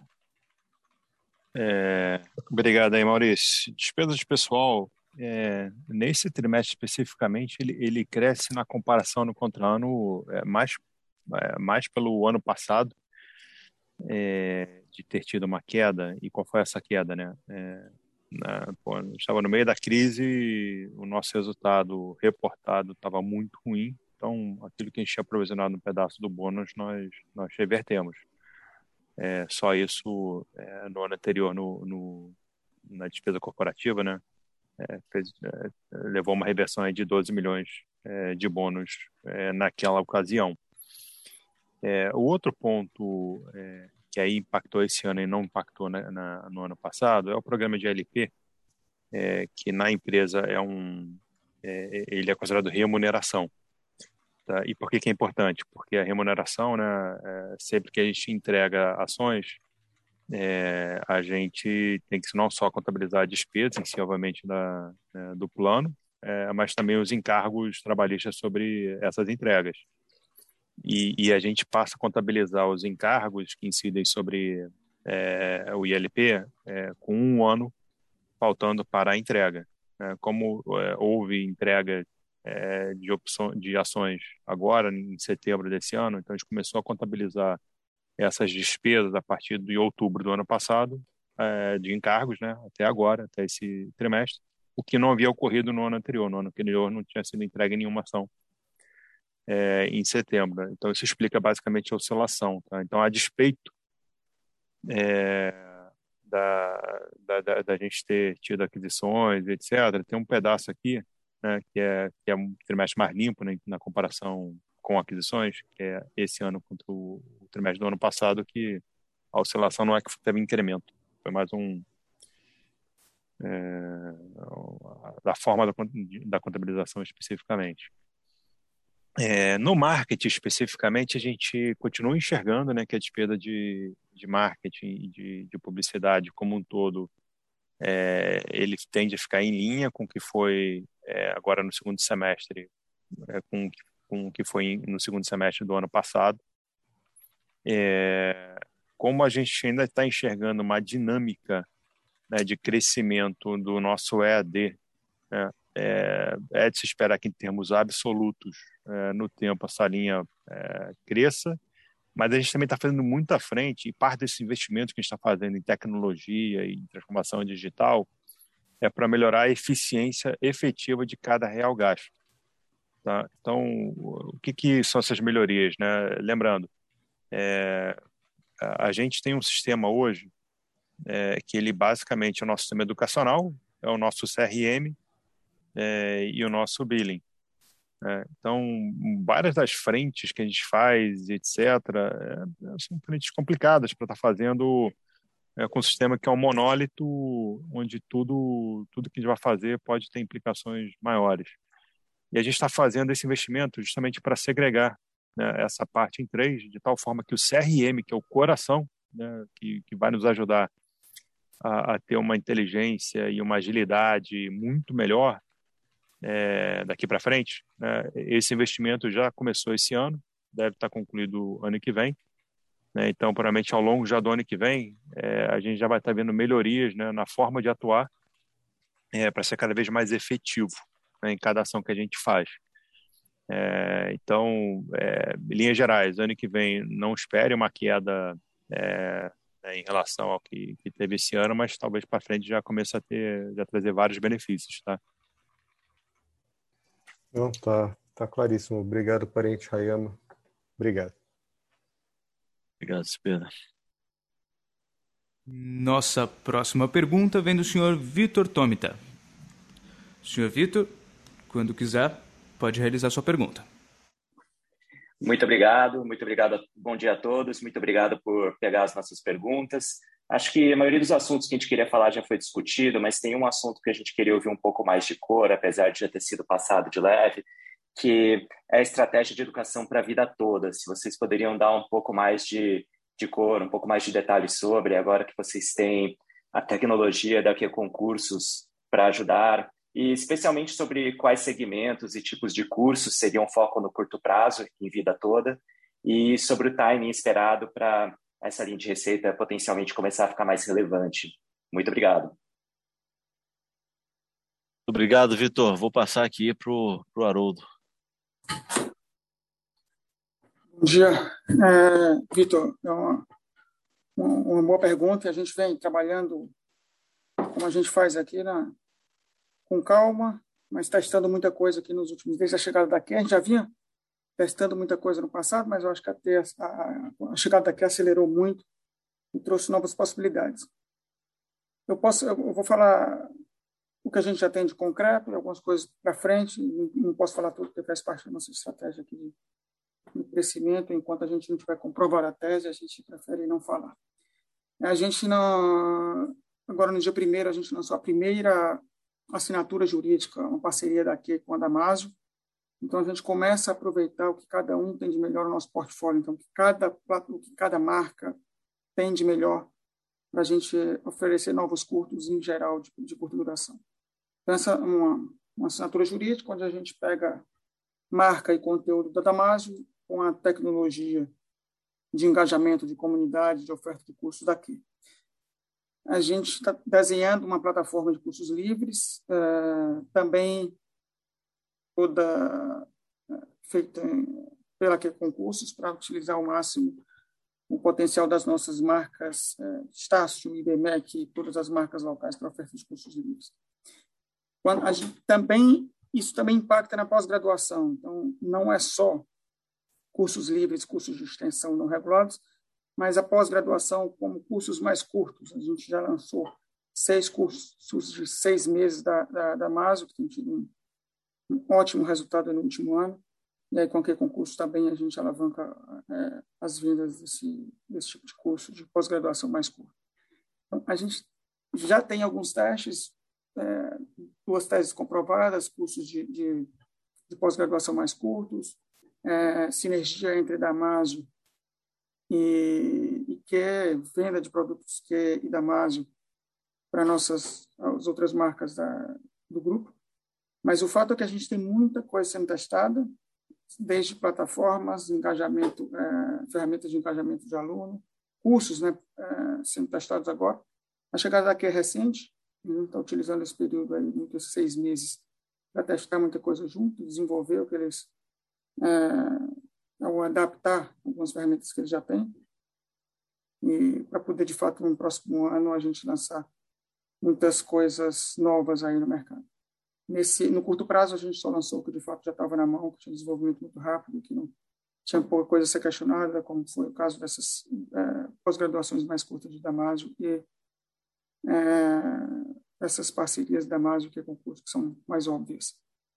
Mas, Vitor, assim, fui superficial. O fato é que a gente tem pensado, testado muito a utilizar marca e conteúdo de outras marcas. O Ensine me ajuda muito nisso, junto com a tecnologia de venda de oferta de curso que vem junto com a, é, qualquer concurso. Perfeito. Muito obrigado, Haroldo. Obrigado, Vinícius. Nossa Próxima pergunta vem de Vinícius Figueiredo, do Itaú BBA. Vinícius, quando quiser, pode realizar sua pergunta. Bom dia, pessoal. Bom dia, parente. Ayano. Obrigado por pegar minhas perguntas. É, acho que os temas que a gente tinha separado aqui, a maioria já foi respondido, mas a primeira pergunta aqui seria sobre a taxa de renovação, é, que melhorou mais uma vez, né, como consequência do investimento na retenção e também a, a melhora da NPS, que vocês comentaram bastante. É, até que patamar faz sentido pensar no aumento dessa taxa olhando para frente? E aí a segunda pergunta seria um, um ponto um pouquinho mais específico, é, sobre a, as despesas não recorrentes. A gente viu uma despesa um pouquinho mais pressionada aí nesse trimestre pelas integrações de M&A e também é, custos aí custos barra despesas, né, relacionados à reestruturação. A gente queria saber assim o que, que a gente pode esperar aí nos próximos trimestres, se a gente deve ver uma normalização dessas linhas. Obrigado. Eu estava olhando seu nome aqui, Vinícius, como próximo, e agradeci o Vitor como se fosse Vinícius. Desculpa, Vitor. Tranquilo. Vinícius, obrigado pela pergunta. Eu vou passar primeiro o Marcel, nosso VP de marketing, e depois o Rayama para falar de, de, despesas aqui. O Marcel para falar de renovação. Vinícius, obrigado pela, pela pergunta. É, na renovação, a gente vem implantando uma série de processos de melhoria e ferramental tecnológico, né? Então, desde coisas que a gente está fazendo aqui dentro do aqui dentro de casa, né, impactando diferentemente os alunos, né? então os modelos de propensão à, à, renovação em si que direcionam campanhas, etc. Isso tem tido um resultado muito bom e muito rápido no veterano. E agora a gente começa a trabalhar muito mais próximo do, dos calouros, né, que é onde a gente acredita que tem é, o maior gap ainda para cobrir tanto no presencial, né, quanto no, no digital. Então, todos os esforços agora, uh, eles, obviamente, né, a gente mantém um trabalho importante, recorrente na, na nossa base de veteranos. Uh, a gente acredita que o grande impulsionador aí das taxas de renovação daqui para frente, eles vão acontecer quando a gente tiver é, isso tudo bem mais azeitado aí para o onboarding de calouros, né, e, e, e essa essa renovação deles, tá?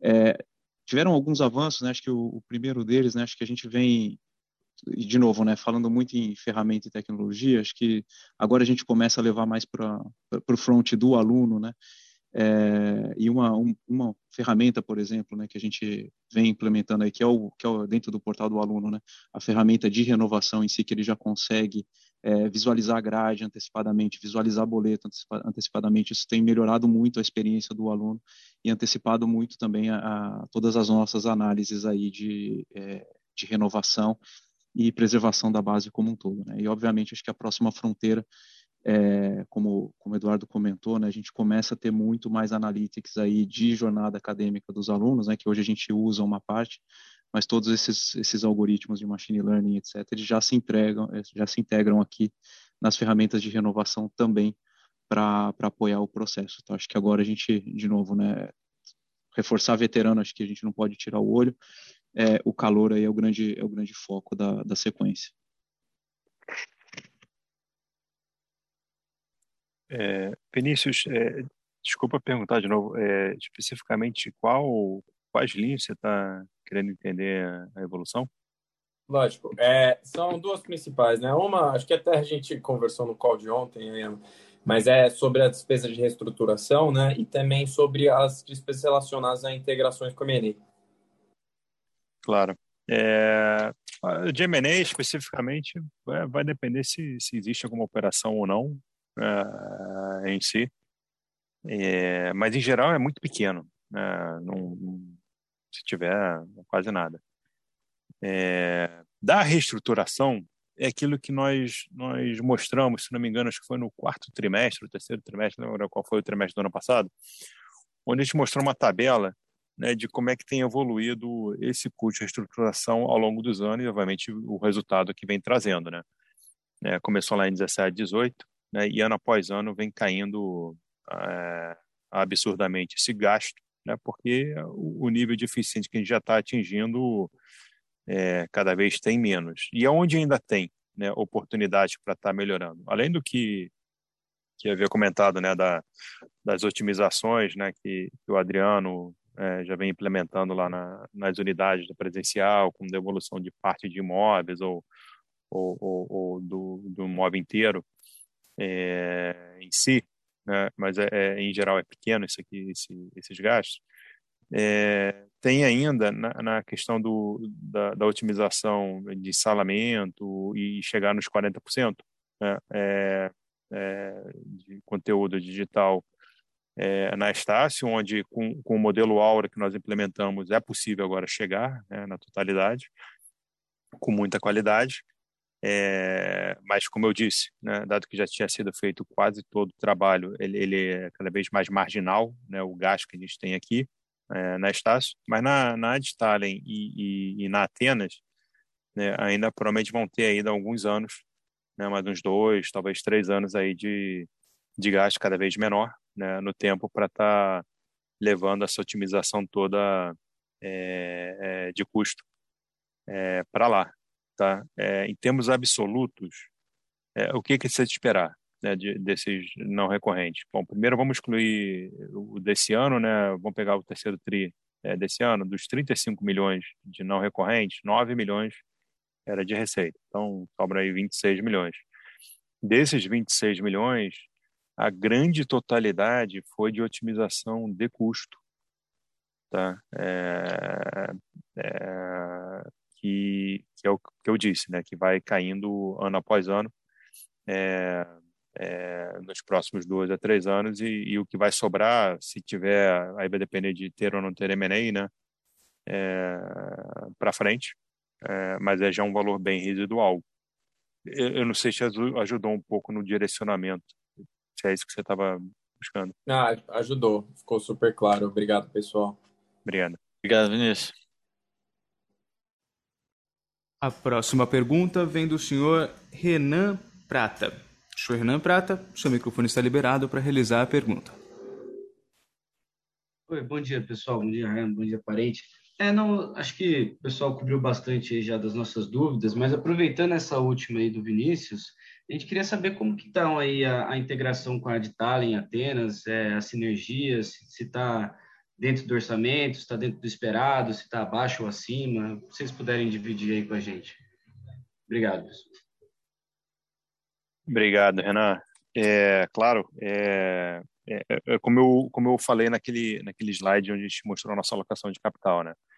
É, que a gente agora tem uma certeza muito grande né, que vai conseguir chegar é, na, na, nos múltiplos pós-energia de 4 a 6 vezes e meia, porque uh, o, o, grande calcanhar de Aquiles de qualquer processo de integração é integrar sistemas e processos. Isso já foi feito.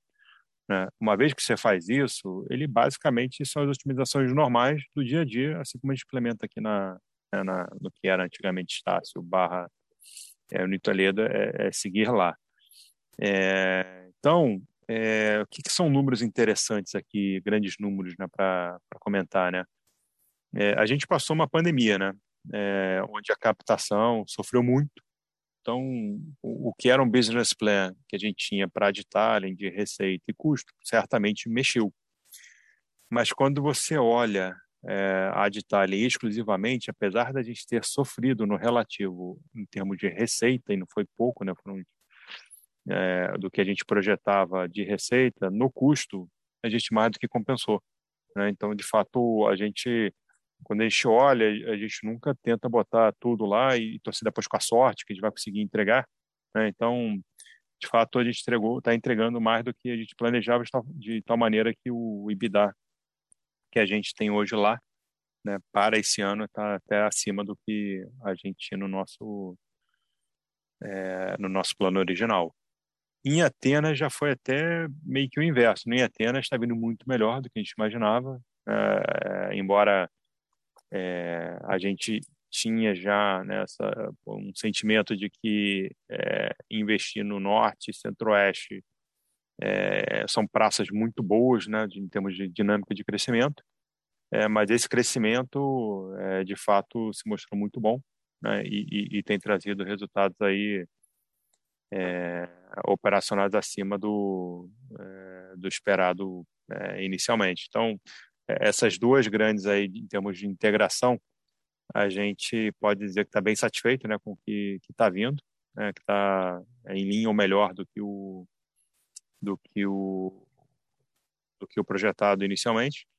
É, e em voltando o presencial, principalmente aí no caso da Stalin, né, com uma captação normal, aí sim que pô, aí descola totalmente é, em termos de resultado. Tá? Então a gente está bem satisfeito tá, com, com, o que vem sendo entregue e o risco é, futuro hoje em dia é residual, dado que o, o crítico já passou, né, que foram a integração de sistemas e processos. Beleza, obrigado, Renan. Obrigado, Renan. Nossa próxima pergunta vem do senhor Javier Martinez. Senhor Javier, quando quiser, pode começar a sua pergunta.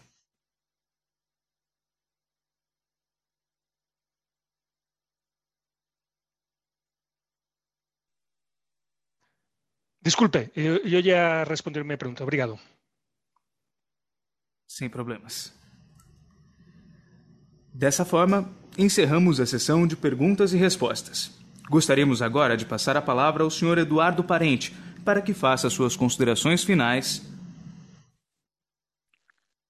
Pessoal, eu agradeço aqui, tem mais de 200 pessoas assistindo a gente ainda depois de quase duas horas de call. Acho que isso reflete aí claramente o interesse que, que as pessoas estão tendo por nós, nível das perguntas altíssimo, né, profundo, é, como o Maite e o time da RI aqui vem, vem respondendo ao longo do tempo.